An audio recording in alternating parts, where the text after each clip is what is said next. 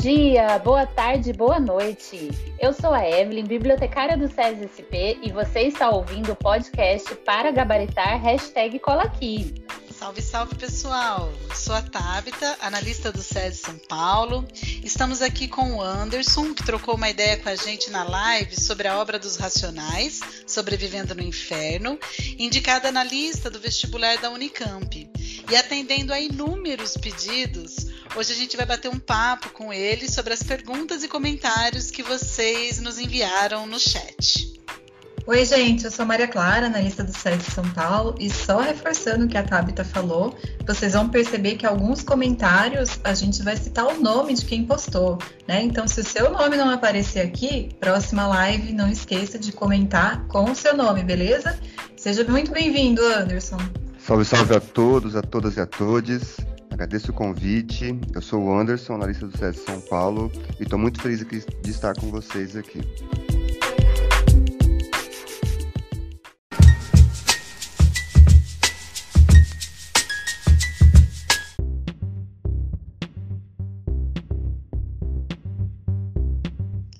Então, pessoal, vamos começar. Eu estou com um comentário aqui, vou ler esse comentário para você, Anderson, e tem uma pergunta que acho que dá para a gente juntar nesse comentário também para você responder.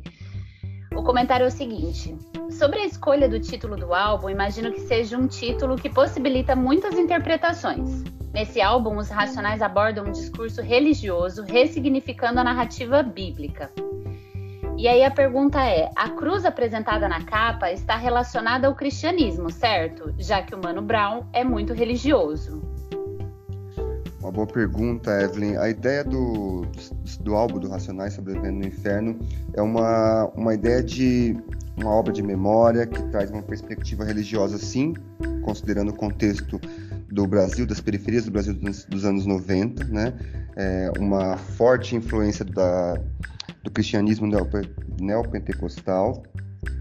E é uma forma, foi uma, uma, uma forma que a, o grupo identificou de unir a periferia, trazendo um discurso é, com características religiosas, mas também trazendo ali é, uma valorização da cultura negra, né? Então isso é muito forte também. E a cruz, sim, ela representa a questão do cristianismo, a questão é, do cristianismo, podemos dizer assim, mas também é, faz uma alusão ali à, à cultura hip hop na, na, na forma da, da, letra, a tipografia da letra, né?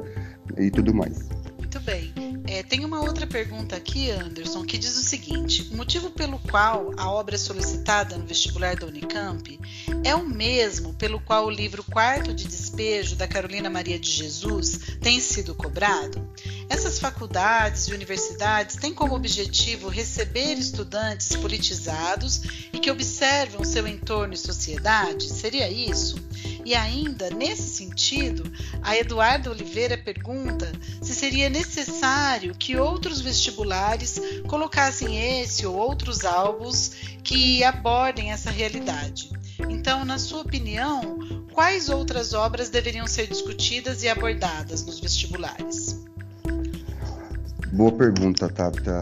o vestibular da Unicamp, quando ele traz ali o Racionais é, como literatura obrigatória no gênero poesia, né, ele está trazendo ali é, é, como poderia dizer, ressaltando ali a importância também da, da, da, de outras culturas nesse, nesse entendimento do Brasil. Né? Então, isso reflete uma valorização de uma concepção de uma sociedade diferente. Não são só os clássicos que são importantes, são sim muito importantes, mas também tem outras formas de representação da sociedade. Outras discussões que são importantes ser abordadas, questões étnico-raciais, representatividade das, das minorias, o preconceito a discriminação em diversas facetas da sociedade, o racismo estrutural, né, o mito da democracia racial. Então esses temas vão ganhando espaço quando os vestibulares eles vão quebrando essa perspectiva tradicional e vão trazendo outras literaturas, outros pensadores. Racionais é um exemplo disso.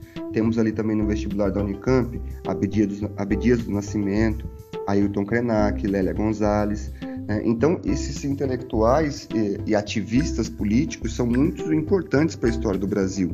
E quando a, a universidade ela se abre para essas novas perspectivas, é uma, é uma, uma característica importante, uma identificação é, porque está esperando do jovem que vai ingressar na universidade essa perspectiva também de outras visões da sociedade brasileira. Obrigada, Anderson. E o próximo comentário é do Pedro Vitor do SESI de Garça. Ele falou o seguinte: a narrativa fala diretamente sobre a exclusão, a discriminação e o racismo no país e no mundo, e sobre toda essa voz que por muitos anos ficou sufocada por tanta opressão e medo. O que, que você pode falar para a gente sobre isso, Anderson? Muito bem é, comentado pelo Pedro Vitor, é, Maria Clara.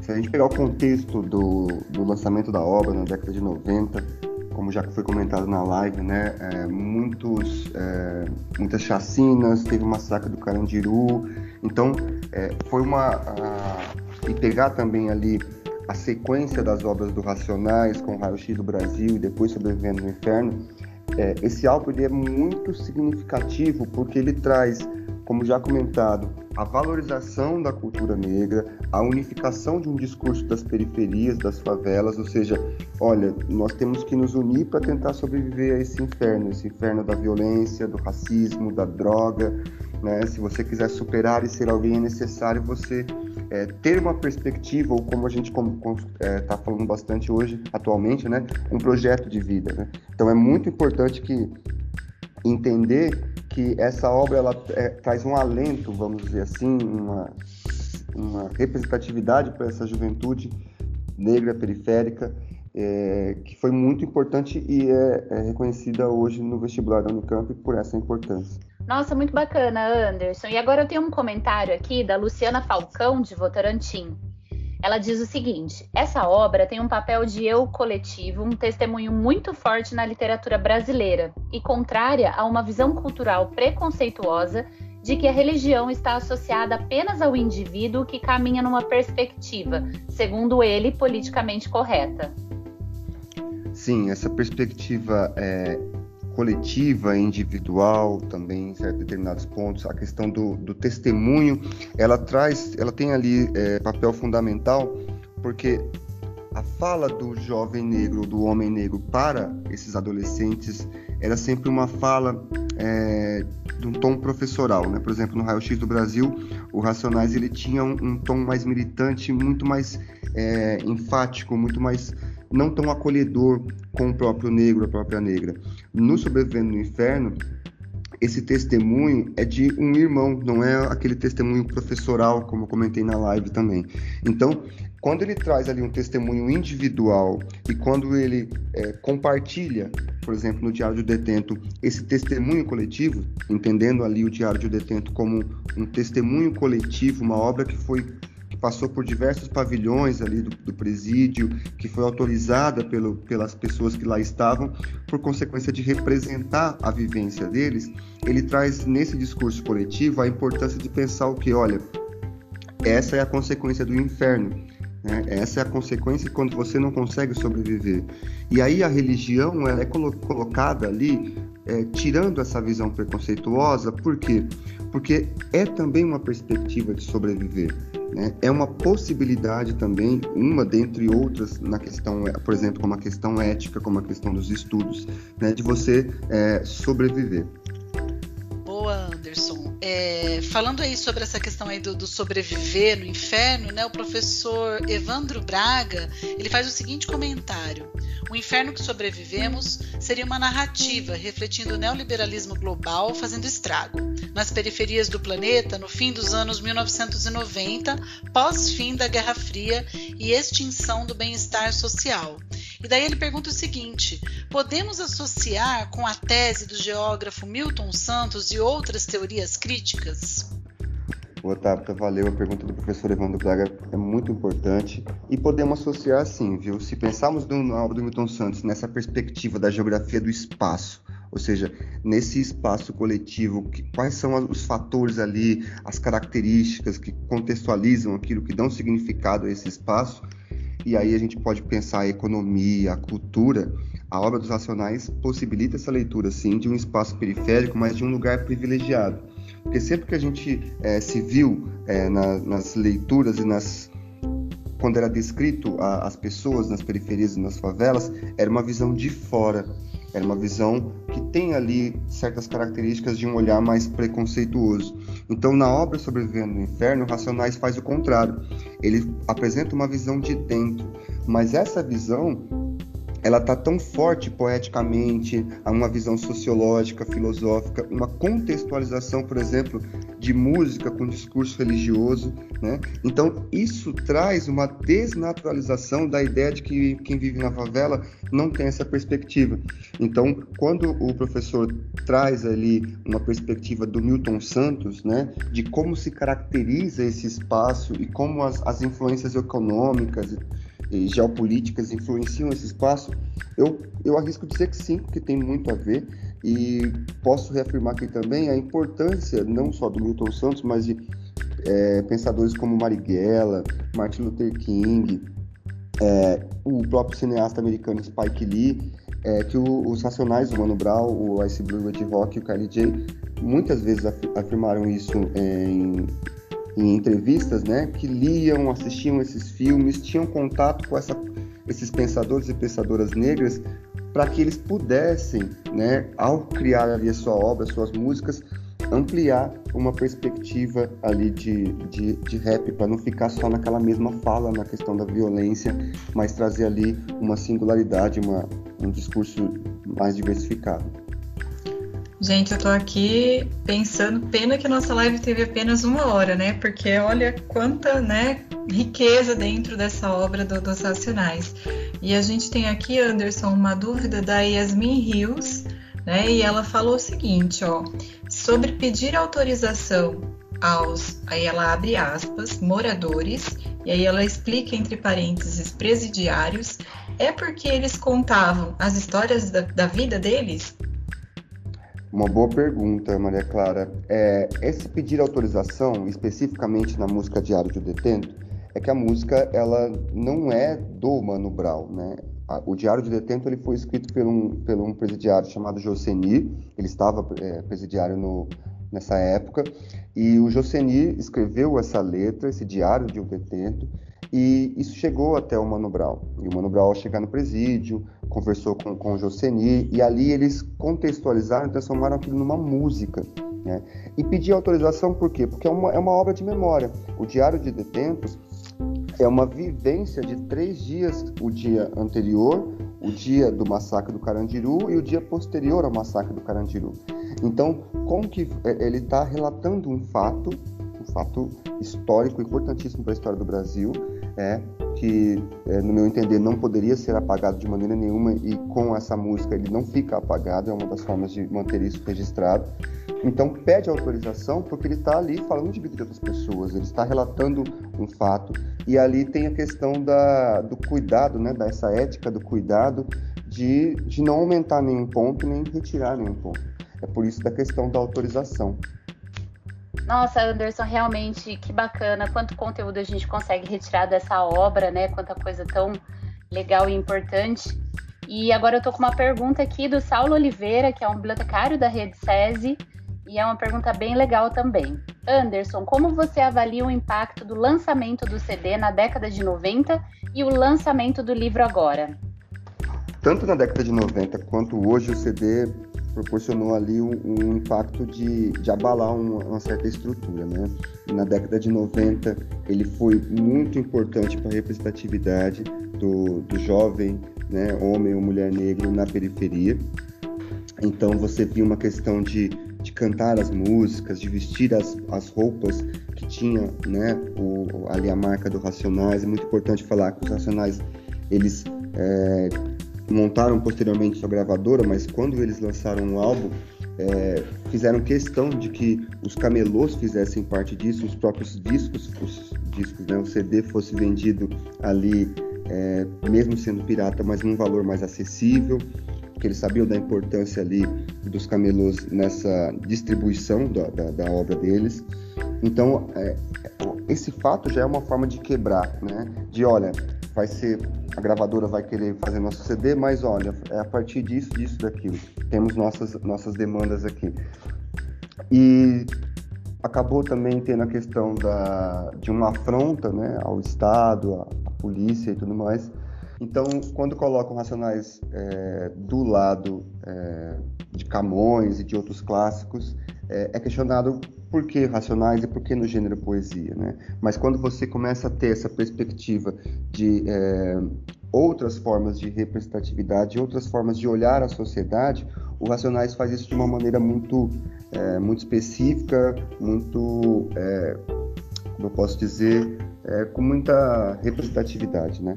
Então, é, o impacto ele é muito importante, ele foi muito, foi e é muito importante por essas consequências e por trazer uma leitura da sociedade é, diferente da, da literatura tradicional. Anderson, tem vários, é, teve vários comentários né, no dia da live e algumas perguntas né, que envolviam o conceito de política de morte. Você pode falar um pouquinho para a gente sobre isso? Posso sim, Tabata. Eu penso que é, essa curiosidade sobre a política de morte, algumas possíveis dúvidas, é, elas são contextualizadas principalmente é, pelo contexto da obra do Racionais, né, na década de 90, como já comentado, chacinas, o massacre do Carandiru, o fato de sobrevivendo no inferno ser o que? Ser exatamente como viver numa periferia, numa favela, onde toda essa uma, há uma política, há uma contextualização para a morte, né? E esse conceito de política de morte é, é do Achille Mbembe, que é um filósofo camaronês que foi muito influenciado pelo Franz Fanon, um filósofo e psiquiatra francês também, negro, é, muito importante também é, para a obra do Racionais de determinada forma. Né? O Khalid já comentou algumas coisas sobre Franz Fanon.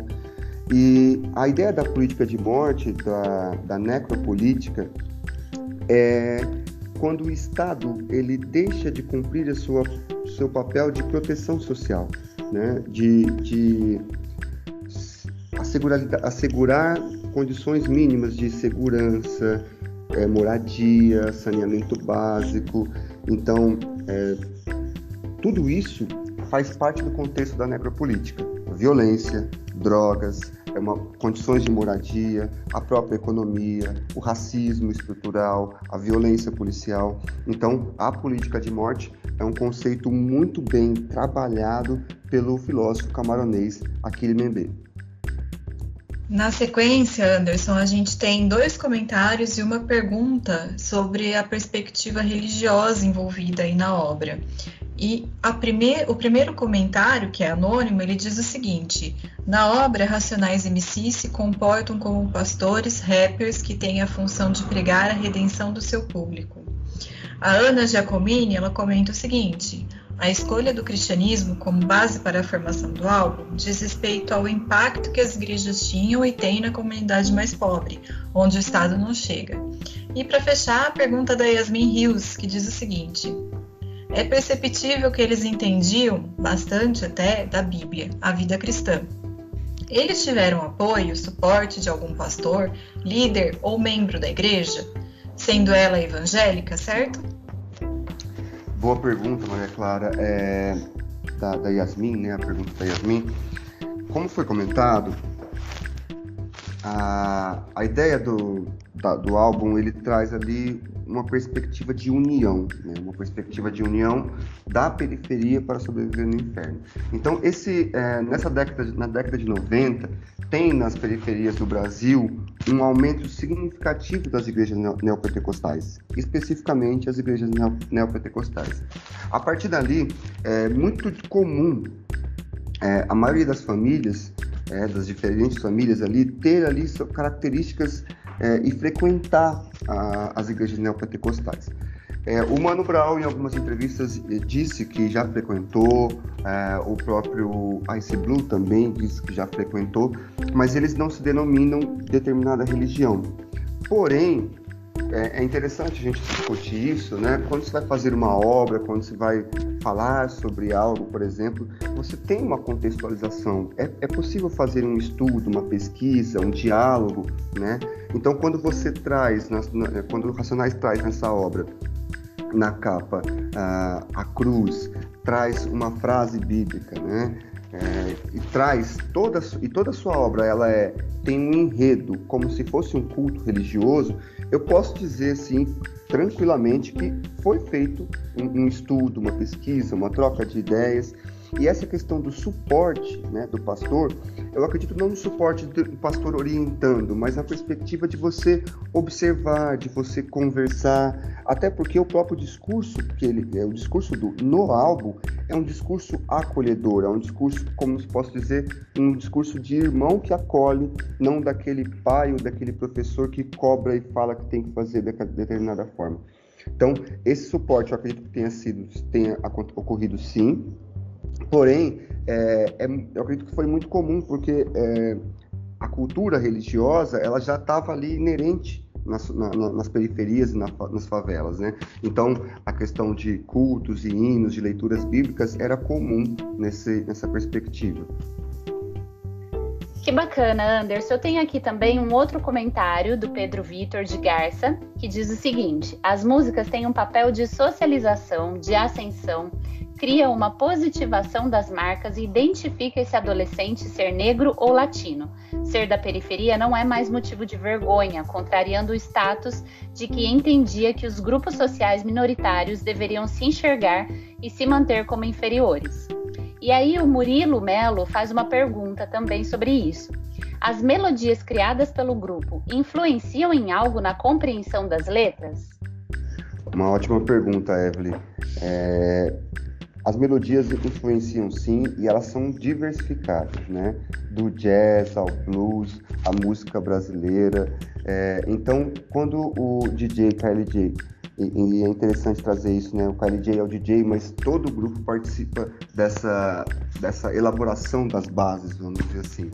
Então, é, como já comentado, tem a, a, perspectiva de culto religioso, então você tem uma música que num, em cinco segundos tem uma, uma fala de aleluia, você tem músicas que tem um som de sinos muito fortes para fazer essa referência, essa ligação à, à igreja, vamos dizer assim, né?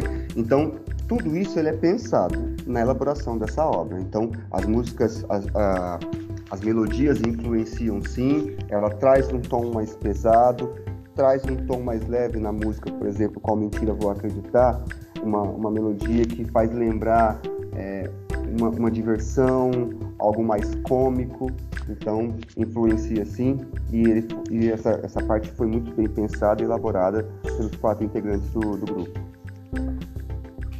Boa, Anderson.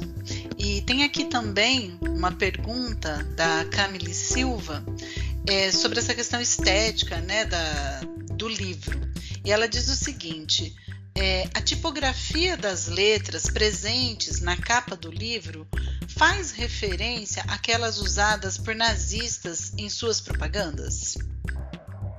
É interessantíssima essa pergunta, viu, Tabata? Eu fiz pesquisa sobre isso, sobre a escolha das letras. Não achei nada específico que respondesse diretamente essa pergunta, Porém, é, considerando ali a, na cultura do hip hop na década de 90, a ascensão da cultura hip hop, principalmente do hip hop americano, aí vem para o Brasil influências como Wu-Tang Clan, é, Tupac, Notorious Big.